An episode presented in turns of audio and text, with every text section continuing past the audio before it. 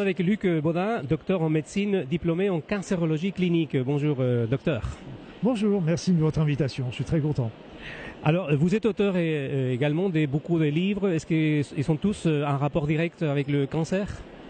Non, il y a, y, a, y a, plusieurs. J'ai par exemple deux, deux, deux, parties dans, mon, dans ma carrière d'écrivain, parce que j'ai eu ma période médecin pendant 25 ans, mais maintenant c'est plutôt l'écrivain et le passage d'informations. La première partie, c'était tout ce qui était euh, médecine.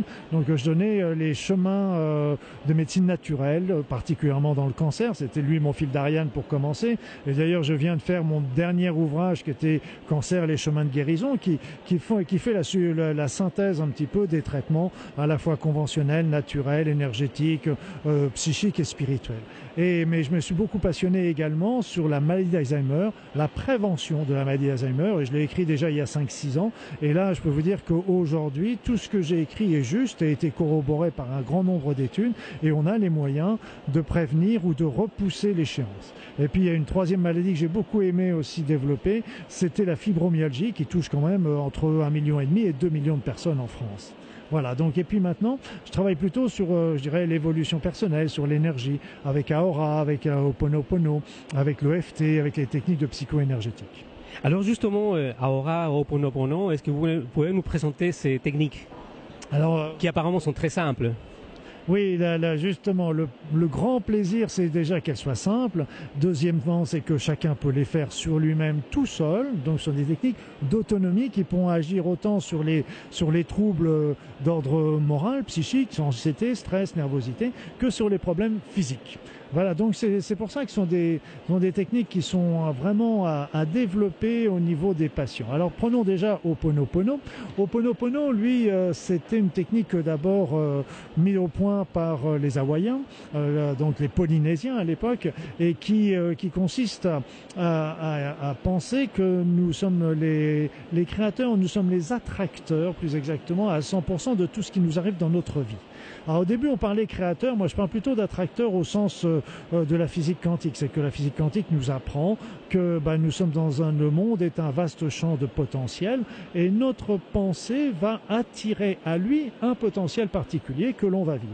Donc si c'est nous qui avons attiré ce potentiel avec notre pensée, si on change notre pensée, bah, évidemment on va enlever, on va faire repartir, on va faire repartir ce potentiel désagréable pour en amener un autre qui, on l'espère, sera meilleur. Et donc, si j'ai bien compris, ça dépend de nous, c'est notre potentiel. Est-ce qu'on est conscient qu'on a un potentiel? Justement, c'est là tout l'intérêt de, mon travail, de faire comprendre aux personnes que ce sont nos pensées qui conditionnent tout cela. Mais le problème, c'est que ce ne sont pas nos pensées conscientes, ce sont nos pensées inconscientes. C'est-à-dire, ce sont nos croyances, ce sont nos valeurs, ce sont nos désirs euh, inassouvis, nos désirs secrets, qui vont attirer vers nous telle ou telle situation qui n'est pas toujours forcément agréable, parce que dans nos pensées inconscientes, il y a plein de pensées de dévalorisation, j'y arriverai jamais, je vaux rien, etc. ces pensées de dévalorisation inconscientes, qui sont des résultats souvent de notre éducation et, et de nos croyances, et eh bien à ce moment-là, ces, pensées inconscientes vont nous attirer des situations désagréables. Mais c'est justement, c'est que la force d'Oponopono, c'est que nous n'avons pas besoin de connaître ces pensées pour les effacer.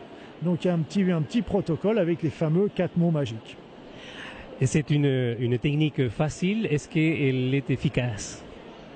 Justement, parce que quand euh, j'ai commencé à voir Oponopono, j'ai dit wow, mais c'est génial parce que cette, cette pensée polynésienne vieille de plusieurs siècles, on ne sait pas trop depuis combien de temps elle a commencé, mais ça fait plusieurs siècles, est exactement corrobore complètement ce que, nous dit les, ce que nous disent les physiciens quantiques et les psychologues, comme quoi c'est notre, notre inconscient qui nous gouverne.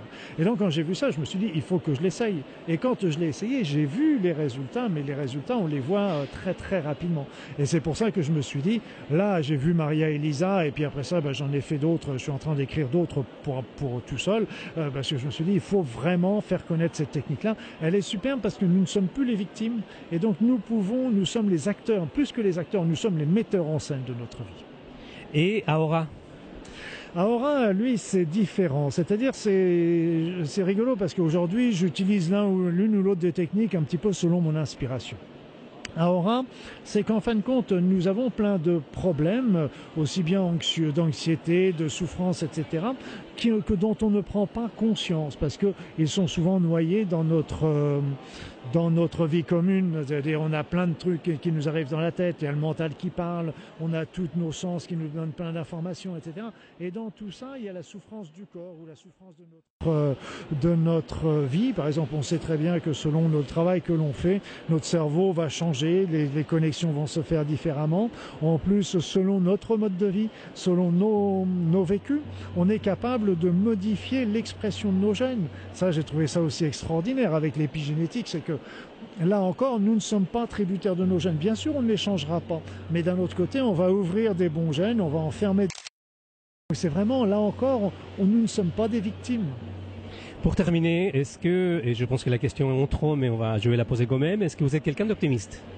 Je suis énormément optimiste. Je suis un éternel optimiste et je, et je, je crois que, que ça a toujours guidé ma vie. Et pour moi, j'avais toujours, je me rappelle depuis mon plus jeune âge, je me disais, on vit comme tout le monde, on vit des périodes difficiles, il y a toujours quelque chose de bon à prendre. Et là, il y a toujours quelque chose. Et je cherchais toujours dans, dans les périodes les plus difficiles ce qu'il pouvait y avoir.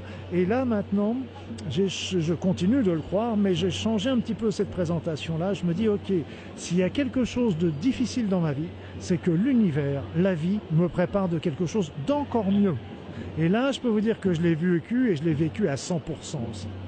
Ça a été un vrai plaisir de partager avec un optimiste. Merci docteur. À bientôt. Merci ami, ami optimiste. Bonne soirée.